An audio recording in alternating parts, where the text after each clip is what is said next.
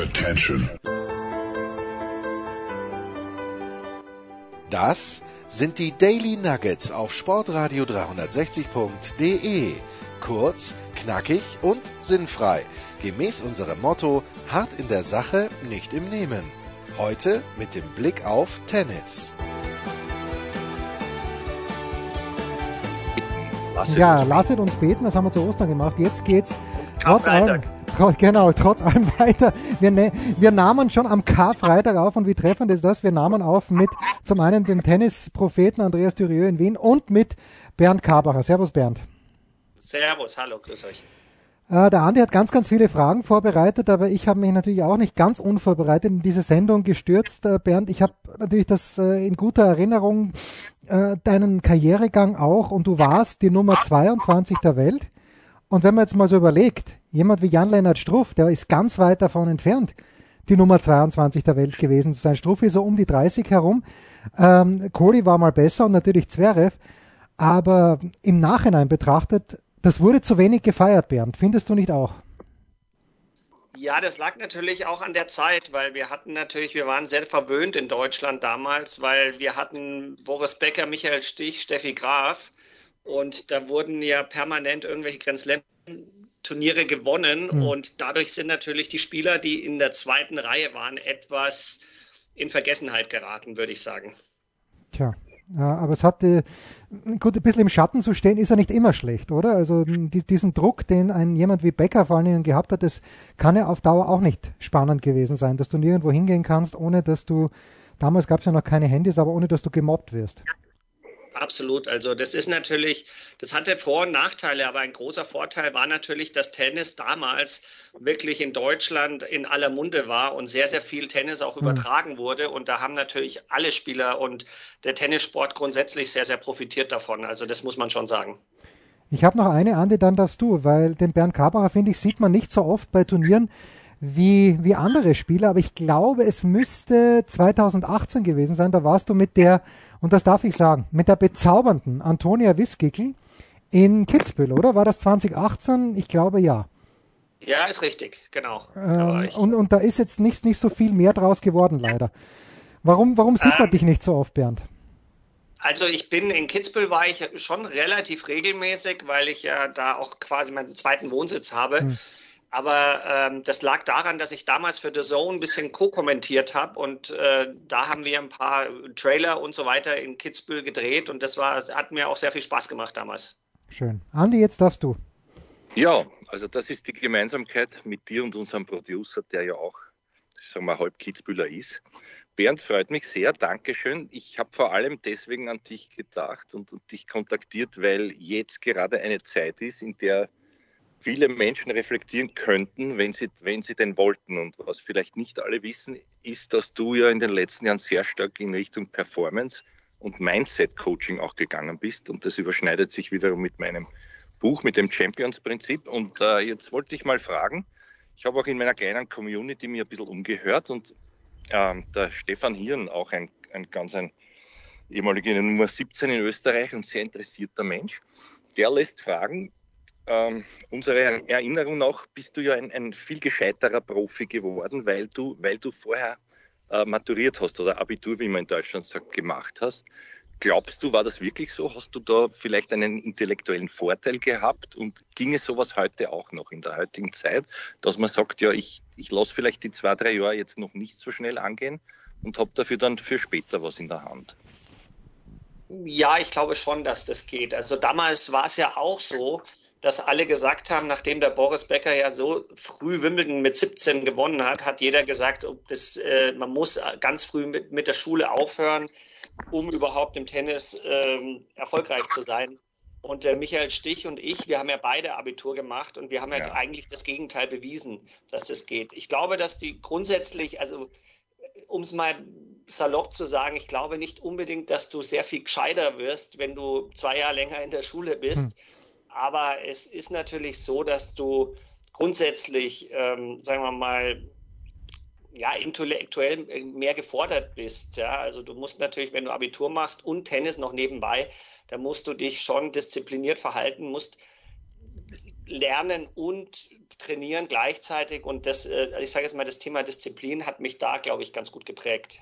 Ja, Jetzt warst du natürlich äh, immer einer, deswegen schätze ich dich nach wie vor sehr und du bist es auch geblieben, einer, der sehr down to earth war. Ja. Das war auch eine Attitüde, die damals nicht viele hatten, muss ich nachträglich noch einmal als Kompliment sagen. Du hast auch uns Journalisten immer sehr nett und auf Augenhöhe behandelt und äh, vom Typ her ähm, jetzt haben wir das schon angesprochen. Du warst ein bisschen, sagen wir, ja, also im Schatten der ganz, ganz Großen, hast aber durchaus auch riesige Erfolge gefeiert. Wie war denn dein Einstieg so? Du hast mir erzählt von einem Match gegen Agassi, dass du auch hernimmst, immer stellvertretend für deine Seminare, um den Businessmenschen was daraus zu erklären. Ähm, ja, das war so, dass ich damals überlegt habe, überhaupt, ob ich nach USA zu den Turnieren fahre, weil das war natürlich auch ein sehr großer Kostenfaktor und ich stand damals über 200 und es war gar nicht klar, ob ich überhaupt in das Turnier, in die Quali reinkomme. In Indian Wells war das damals. Und da habe ich mich dann qualifiziert, habe die erste Runde gewonnen und habe dann Night Session gegen Andrew Agassi gespielt und der war natürlich äh, ja schon der Grand Slam Sieger war Nummer was weiß ich, ich weiß noch nicht mehr genau, drei in der Welt oder zwei und ich war 230. Also das war natürlich ein Riesenschritt und ich war nervös ohne Ende, obwohl alle gesagt haben, da hast gar nichts zu verlieren. Und diesen Satz, den kann man eigentlich komplett streichen, weil man kann sich, man hat sehr wohl was zu verlieren, auch wenn man Außenseiter ist, weil man kann sich nämlich blamieren bis auf die Knochen. Und das ist was, was ich ist dann dir auch vor, gelungen, oder? Im ersten Satz. Naja, genau, im ersten Satz, ich kam halt auf den Platz und das Night Match 8000 oder was weiß ich, wie viele Zuschauer, also es waren mehr sogar, glaube ich. Und ich war halt total überfordert und ich hatte damals keinen Trainer, keinen Coach und bin halt alleine da so hingefahren. Und naja, dann war der erste Satz und Agassi hat am Anfang natürlich immer die Gabe gehabt, der ist wie so eine Lawine über einen drüber gerollt. Der, hat halt gleich Vollgas gegeben und ich war damit total überfordert und habe den ersten Satz 6-1 verloren und habe dann beim Seitenwechsel, wie, ich, wie der Satz nach 20 Minuten aus war, gesagt zu mir, das kann jetzt nicht wahr sein. Also da, da, da kam so intuitiv irgendwie das Coaching-Gefühl von mir schon zum Vorschein, dass ich halt gesagt habe, ähm, bist, also ich habe quasi mein, mein, mein, mein der Spieler ich verlassen und habe mit mir selber im Zwiegespräch so geredet, wie wenn ein guter Freund oder ein Trainer zu dir sagt, Jetzt bist du da, wo du immer hin wolltest und kannst es gar nicht genießen und hast gar keinen Spaß. Mhm. Und hab quasi, die, das nennt sich im, ja, im Coaching Perspektivwechsel, ja. Und dass ich ja. halt zu mir selber gesagt habe, du musst doch jetzt, das, das muss doch jetzt möglich sein, dass du sowas vor dein erstes richtig großes Match, dass du einfach Spaß hast. Und habe mir das selber eingestanden, habe gesagt, du hast jetzt, bist du total nervös und jetzt versuch Spaß zu haben und gut zu, einfach zu zeigen, dass du Tennis spielen kannst und genieß jeden Punkt. Und das habe ich dann auch ge geschafft irgendwie. Das, und dann habe ich fast, also dann habe ich den zweiten Satz 6-1 gewonnen und im dritten war ich 5-3 vorne. Habe dann leider trotzdem zwar verloren, aber dieses Match hat mir einen wahnsinnigen Push gegeben für die nächsten Turniere, dass ich gesehen habe, ich kann mit so jemandem wie in Agassi kann ich quasi mithalten. Ich war ganz knapp dran zu gewinnen und das hat mir eigentlich sehr viel geholfen dann für die Zukunft. Ja, ja. Wie darf man sich denn das äh, noch vorstellen? Also ich weiß es nicht mehr so genau. Ich kenne deinen Bruder, den Ste ich glaube Stefan, gell? Michael. Michael. Ah, Michael, Entschuldige, den, den Michael, genau, den kenne ich auch. Der war ja auch in der Jugend sehr, sehr gut und sehr stark. Ähm, äh, äh was hat das für eine Rolle gespielt, dass der dann auch mit war und dich hier und da, glaube ich, sogar betreut hat? Ja, mein Bruder ist natürlich, der, der ist sechs Jahre älter und dadurch, dass der natürlich deutlich äh, größer war schon und so weiter, das hat mir in der Jugend wahnsinnig viel gebracht, weil ich sehr oft mit meinem Bruder damals trainiert habe, weil kaum jemand anderer da war bei uns im Club noch und dann habe ich einfach die Möglichkeit genutzt und habe sehr viel mit meinem Bruder gespielt. Und es ist natürlich klar, als Junger und se sechs Jahre sind ja doch ein Unterschied, will man natürlich dem großen Bruder nacheifern. Und das hat mir natürlich, hat mich zusätzlich auch angespornt, sehr, sehr, sehr. Du hast dann, äh, damit wir es kurz machen, also du warst in zwei großen Viertelfinale, das war US Open und äh, Paris habe ich selber gesehen, hat ja. mir leid getan, knapp gegen den Marc Rosset, ich meine, da kann man verlieren, der hat dann damals höllisch, der, der hat sich durchserviert bis ins Semi, glaube ich, äh, genau. und du hast trotzdem in fünf Sätzen knapp verloren. Äh, was waren das deine Höhepunkte oder was war so deine, deine schönste Erinnerung für dich selber und warum? In dieser Ja, das war jetzt, das war natürlich sicher, ähm, ich sage jetzt mal von der von der ähm, Publicity die größten Erfolge in, bei den Grand Slam Turnieren. Ähm, ich habe einmal Finale gespielt. Also mein bestes Turnier vom Spielerischen her war wahrscheinlich das Finale in, in Indianapolis, wo ich im, äh, im Halbfinale gegen Pete Sampras gewonnen habe und auch gegen Todd Martin davor. Also es waren, äh, da habe ich, also gegen Pete Sampras war wahrscheinlich mein bestes Match, das ich jemals gespielt hatte. Das würde ich fast sagen. Mhm. Mhm. Jetzt, jetzt ist natürlich, jetzt äh, gehen wir vielleicht in Themen hinein, die, die ja viele interessieren, weil es immer wieder heißt, ja, der Flow und dieser, dieser Idealzustand, war das so in dem Sampras-Match? Und wenn ja, was kann man denn tun, dass man eben nicht nur so sozusagen an einem strahlenden Sonnentag sowas fünfmal in seiner Profikarriere erlebt, sondern vielleicht auch von den Voraussetzungen her, von den Vorbereitungen her für andere Partien? Ja, es ist natürlich grundsätzlich so, dass, ähm, dass man sich Gedanken machen muss, schon mal in der Planung, in der Vorbereitung. Und ich, das erzähle ich auch immer meinen, meinen Kunden und meinen den Führungskräften, dass das Wichtigste überhaupt bei wichtigen Situationen ist Vorbereitung. Dass man halt sagt, wo, wo spiele ich gerne, wo spiele ich gut, wo sind die Bedingungen genau so, dass ich sie, die ich mag ähm, und so weiter. Dass man im, im Punkto Training vorbereitet, also das, das Training danach abstimmt, wo will ich gut spielen, welche Zyklen, Trainingszyklen brauche ich. Und dann natürlich einfach zu und dann zu sagen, bei dem, das macht ein Thema Selbstvertrauen viel aus, wenn ich halt sage, bei dem und dem Turnier habe ich eigentlich immer gut gespielt und da spiele ich gern. Also das ist schon bei fast jedem sehr, sehr wichtig, dass man sich das Wohlfühlen bei einem Turnier ist für mich immer ein sehr großer äh, Punkt gewesen, dass ich das Turnier dann auch sehr gerne und sehr äh, oft auch dann gut gespielt habe. Ja, schon, aber welchen Tipp, welchen Tipp gibst du dann dementsprechend äh, äh, Geschäftsleuten, wenn sie sich nicht so wohlfühlen, was können die machen, damit sie eben vielleicht wieder annähernd in so einen Status kommen, bevor sie das nächste Mal irgendwo eine Drucksituation haben, damit sie sich eben dann lockerer fühlen oder besser? ja, erstmal würde ich äh, erstmal quasi die Vision zu, oder beziehungsweise sich vorzustellen, wann war ich richtig gut und dann, was habe ich da und da richtig gemacht? Also was habe ich gemacht, wie habe ich mich vorbereitet, was habe ich gemacht? Und dann diese Dinge teilweise auch wirklich aufzuschreiben, sich ein, ich, ich sage immer so, so eine Art Tagebuch, ein Erfolgsbuch nenne ich das, wo man sich Dinge reinschreibt, was hat immer gut funktioniert.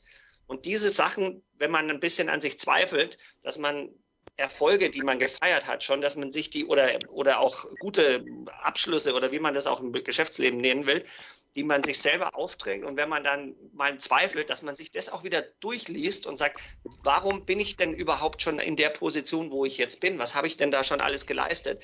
Und das gibt einem dann schon wieder zusätzlich Selbstvertrauen, dass man sagt, ich war eigentlich, ich war ja schon gut oder ich war ja schon ganz weit vorne. Ja, der Jens strotzt vor Selbstvertrauen, aber vielleicht hat er auch die eine oder andere Idee noch dahingehend, was man dich da fragen könnte. Ich überlege gerade, wann ich jemals gut war. Ich, ich bräuchte, glaube ich, noch eine halbe Stunde, damit ich da irgendwie was visualisieren kann, mir irgendwas vorstellen kann, wo, wo war ich wirklich gut. Naja, ich muss in der aktuellen Situation jetzt einmal fragen, wo keiner weiß, Bernd, wann es wieder weitergeht. Also wir sprechen natürlich vom Tennissport. Äh, die große Hoffnung ist Mitte Juli, halte ich für komplett unrealistisch, dass da wieder wirklich ATP-Turniere gespielt werden, wo internationale Spieler sind.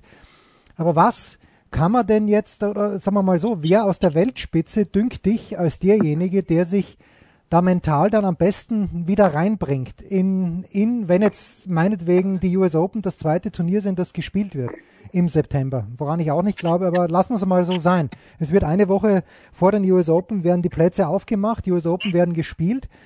Ähm, welche Spielertypen siehst du da im Vorteil? Ich sehe natürlich immer die Spielertypen im Vorteil, die schon, ähm, die schon einiges gewonnen haben, die einfach die Erfahrung auch haben, die jetzt nicht unbedingt über viele Matches ähm, sich dieses Selbstvertrauen holen, sondern die einfach, so einer wie Novak Djokovic zum Beispiel, der einfach weiß und überzeugt davon ist, dass er ein absoluter Spitzenmann ist. Ja. Es gibt Spieler, die brauchen viele Spiele gewonnene Partien, hm. um hm. Selbstvertrauen zu äh, generieren. Und es gibt Leute, auch so ein Roger Federer zum Beispiel, der spielt drei Monate gar nicht, geht auf den Platz und man denkt, der war nie weg. So, also das ist natürlich auch die Erfahrung und eben auch die gewonnenen Titel, die einer schon ähm, in seinem auf, auf dem Buckel hat, sage ich mal ganz locker. Das ist natürlich ähm, in meinen Augen ein großer Vorteil, wenn du, wenn du weißt, was du kannst. Und dann natürlich junge Spieler, die einfach jetzt auf, aufkommen und sagen, das ist mein erstes großes Turnier, jetzt spiele ich einfach mal drauf los und schau, was passiert. Das gibt es natürlich auch immer. Hm. Ja, mir ist auch noch was eingefallen und zwar, weil das Jubiläum war vor kurzem wieder, da spielen sie dann immer wieder bei uns in Österreich rauf und runter diesen Davis Cup, wo der Horst Kopf den Mats Wilander niedergerungen hat, mehr als 30 Jahre ist es schon her. Ich war damals mittendrin, durfte das hautnah miterleben. Du hast dann, du, du warst im Davis Cup äh, Siegerteam 93, gell? da warst mhm. du mit dabei. Und du hast aber, darauf möchte ich jetzt hinaus, der Horstl hat, war eines seiner Lieblingsturniere in Bastard und zwar äh, Schweden und da wurde damals mit diesen Tretornkugeln, die, wo alle gesagt haben, entsetzlich schrecklich, da kann ich, da triff ich nichts, da kriege ich einen Tennisarm, die wirklich noch so drucklos waren, gespielt und Du hast das Turnier gewonnen, 94 im Finale gegen einen Horsti. Kannst du mir dazu was erzählen? Ich habe es leider nicht gesehen. Ähm, ja, das war, also das war ganz, zwei ganz lustige Geschichten. Die eine war, dass ich, der Horst und ich, wir haben uns sehr, sehr gut immer verstanden. Also wir mochten uns. Und ich habe mit ihm an, wie ich angereist bin zum ersten Tag, haben wir gleich miteinander trainiert. Und irgendwie haben wir beide gewonnen. Dann haben wir gesagt, komm am nächsten Tag wieder und so weiter. Und so ging es bis zum Halbfinale, dass wir uns zusammen eingeschlagen haben in der Früh. Und dann haben wir beide das Halbfinale gewonnen und beide sehr, sehr lange Partien gehabt. Und der Horst hat noch nach mir gespielt, der hat ewig gespielt auch. Also, und dann sagt er so, morgen, das, was sehr untypisch ist, ist, dass man sich eigentlich vorm Finale spielt man sich nicht mit seinem Gegner ein. Das macht man nicht. Ja? Hm. Ja. Und dann hat mich der Horst gefragt in seiner Art so, ja, schlagen wir uns wieder ein oder hast Angst davor? Dann sage ich, und dann habe ich so gesagt, na wieso, können wir schon machen. Dann haben wir uns zusammen eingespielt und das hat jeder, hat uns angeschaut und gesagt, was machten die denn jetzt? Das gibt's ja nicht. Und dann, naja, und dann haben wir halt gespielt und, ähm, und er war, man muss dazu sagen, er war ein bisschen körperlich schon angeschlagen. Also er, er hat zwei ganz lange Partien davor gehabt und ich war halt ein bisschen fitter zu dem, an dem Tag und habe relativ locker das gewonnen, weil er einfach körperlich nicht mehr 100 Prozent war. Mhm. Aber es war trotzdem, also das war ein großer Erfolg für mich natürlich, ein Grand Slam. Ich habe äh, Grand Prix Turnier waren zwei Tour-Events habe ich gewonnen und das war eins davon. Ja. Na, du, du, hast, sehr, du hast so viel miterlebt. Äh, jetzt auch, äh, auch 93 warst du dabei. Ich glaube, gespielt hast du nicht, oder? Hast du gespielt, äh, als, als ihr den Davis Cup gewonnen habt? Nein, habe ich nicht. Mhm. Mhm. Trotzdem, was, was war das für dich für, eine, für einen Stellenwert und ein Erlebnis? Du hast ja dann später Davis Cup gespielt, noch auch im Single. Ja, es war natürlich ähm, zu der Zeit 93, ähm, das war eigentlich schon ein Traum, überhaupt dabei sein zu dürfen, weil das war mein zweites gutes Jahr und 93 war das Jahr von Michael Stich. Das, also da hat er gespielt wirklich wie, wie also das war sein bestes Jahr, glaube ich, mit Abstand. Und außer dem Wimbledon-Sieg natürlich, 92 glaube ich war der. Aber 91. 93 hat er alles gewonnen und im Davis Cup war er eine Weltmacht. Also er hat unglaublich gespielt und auch Mark Göllner hat da einzeln gespielt und er hat in, in Schweden zum Beispiel gegen Edberg gewonnen. Also das war, muss man auch erstmal schaffen.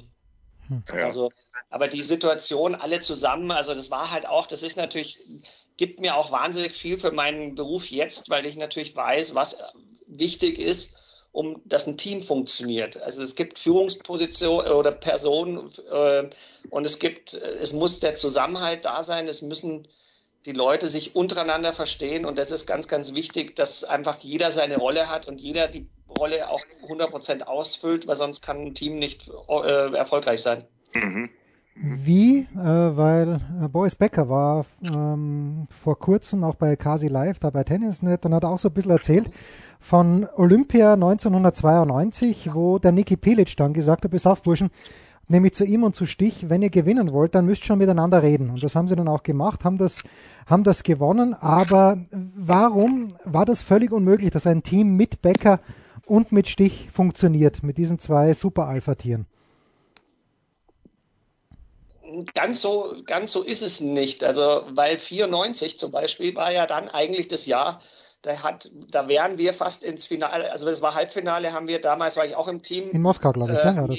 In Moskau ja. und da hat der Michael Stich neun Matchbälle gegen Chesnokov vergeben zum entscheidenden 3 zu 2. Dann wären wir im Finale gegen USA gewesen. Also das, also das hat schon funktioniert und ich muss auch damals sagen, die haben, äh, da hat, ich war mit Markus Zöcke, glaube ich, noch im Team dabei. Da war Becker Stich und wir haben äh, in Holland gewonnen und haben das Match, ein Doppelmatch angeschaut äh, gegen Elting Harhuis. Also Becker Stich gegen Elting Harhuis. Das war, und der Zöcke und ich, wir haben uns angeschaut, haben gesagt, wir haben die besten Sitze im, im Stadion und dürfen uns dieses Doppel anschauen. So gut haben die gespielt. Hm. Also, aber es ist natürlich klar, wenn, wenn zwei sehr domi oder dominante Führungspersönlichkeiten, die müssen sich auf Augenhöhe begegnen und müssen auch zusammen funktionieren. Und die haben das, da haben sie es geschafft, aber dann auf Dauer hat natürlich dann der Boris auch wieder, hat er dann auch ein paar Jahre nicht gespielt und so weiter. Also da war das schon auch ein bisschen anders dann, ist klar.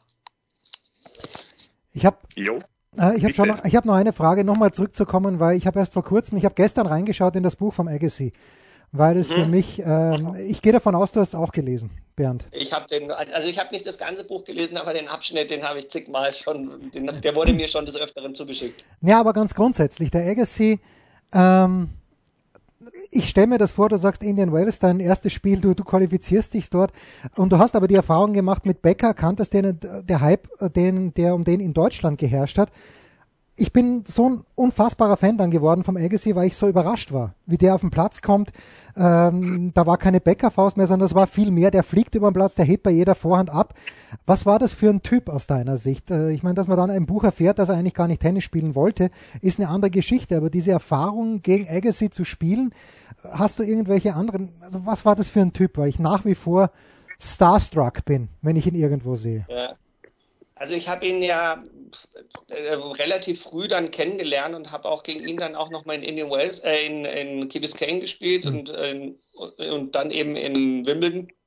Ich fand, dass er ein sehr, sehr höflicher, respektvoller Mensch war allen Spielern gegenüber. Also er mhm. war eigentlich sehr, sehr höflich. Er war immer, er hat, er hat natürlich sein Star sein schon auch ein bisschen äh, gelebt, aber das war natürlich vielleicht auch ein bisschen Vermarktung, aber zu den Spielern, er war überhaupt nicht überheblich oder arrogant in keinster Weise. Also er war eigentlich sehr, sehr freundlich und eher ein bisschen introvertiert. Also er nach außen schon klar so mit Privatflieger und das ganze Erscheinen war schon so ein bisschen starmäßig, aber er selber hat sich, war überhaupt nicht so.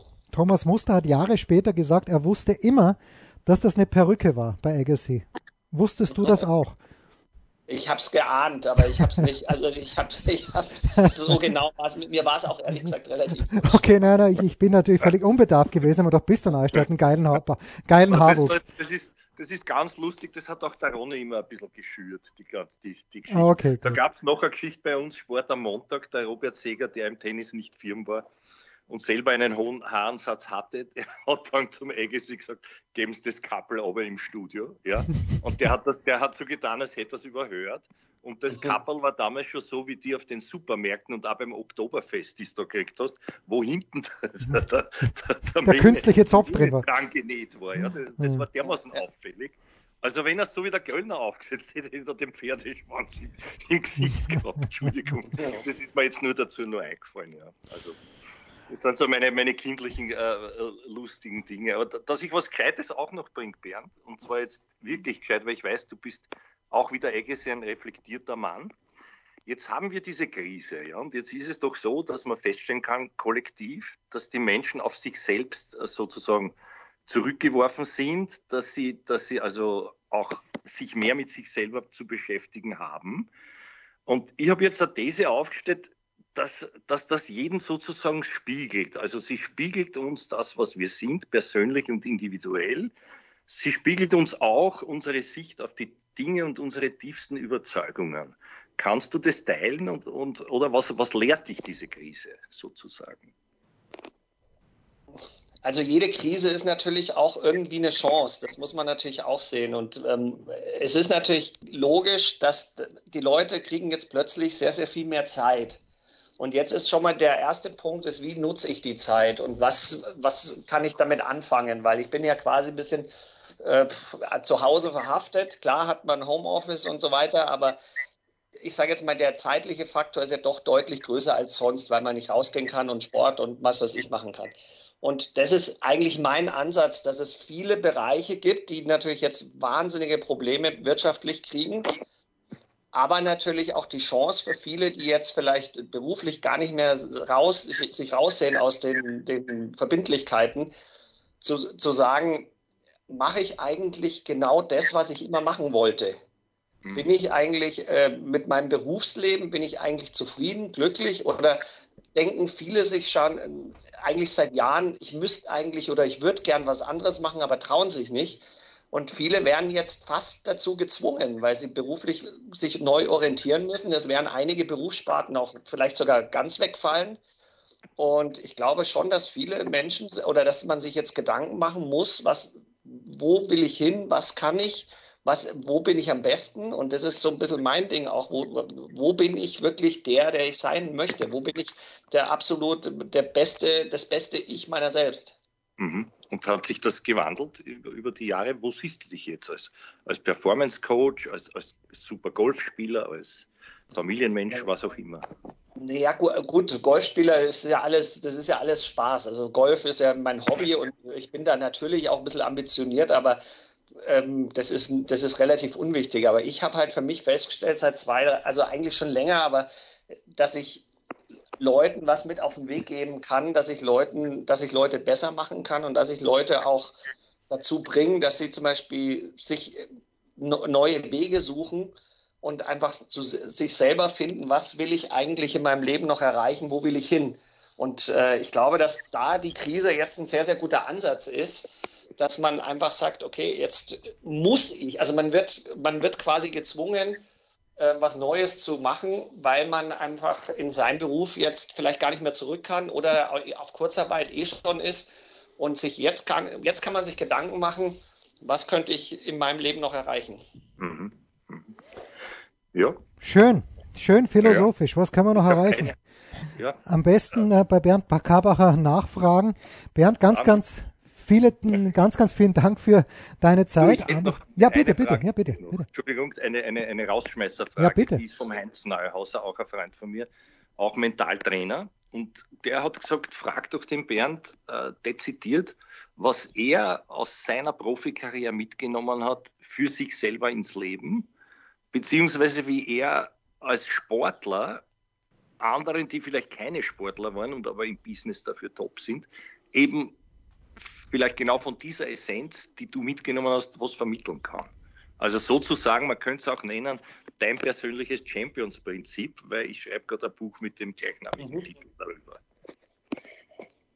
Also bei mir sind zwei, zwei Sachen immer, ähm, die ganz wichtig sind. Und das ist auch ein Ding, was ich in meiner, in meiner, auf meiner Homepage ganz vorne habe. Hab, das ist, dass ich sage, ich habe Tennis nie als Arbeit gesehen. Auch wenn das, das klingt jetzt vielleicht ein bisschen überheblich, aber das, das war mein Sport, meine Leidenschaft. Und wenn ich, wenn ich es, wenn ich Dinge als meinen Beruf sehe, als Job sehe, dann ist es was anderes oder als wenn ich als Berufung sehe und sage, ich bin mit Leidenschaft und wirklich mit 100 Prozent dabei. Wenn ich es nur zum Geld verdienen, dann werde ich nie 100% erfolgreich sein. Dann kann ich vielleicht ein ordentliches Leben führen, aber ich werde nicht der, ich werde nicht jeden Tag zufrieden und glücklich aufstehen und sagen, das ist mein, das habe ich mir immer äh, geträumt oder gewünscht. Mhm. Und das andere ist natürlich auch das Thema Disziplin, dass man einfach mit, ich sage jetzt mal, ohne Disziplin geht es einfach in keiner, geht es im Leistungssport nicht und es geht auch im Beruf nicht wenn man, wenn man nicht 100% dahinter steht und sich auch auf den Hosenboden setzt und sagt, so, und jetzt gebe ich mal Gas. www.bernd-karbacher.de ja. Schaut euch ich das. Danke, entschuldige, ich möchte so höflich sein wie der Andrew Agassi und umarme jetzt den Bernd nur da so quasi Audio, audiomäßig, also keine Sorge, keine Ansteckungsgefahr. Danke, dass du das gemacht hast, lieber Jens, auch dir vielen Dank. Es war eine große Freude. Sehr sehr gerne. Wir hören Vielen uns Dank. bald wieder. Das waren die Daily Nuggets auf Sportradio 360.de. Versäumen Sie nicht alle anderen Podcasts aus unserer sympathischen Familienwerkstatt. Schon gar nicht die Big Show. Jeden Donnerstag neu.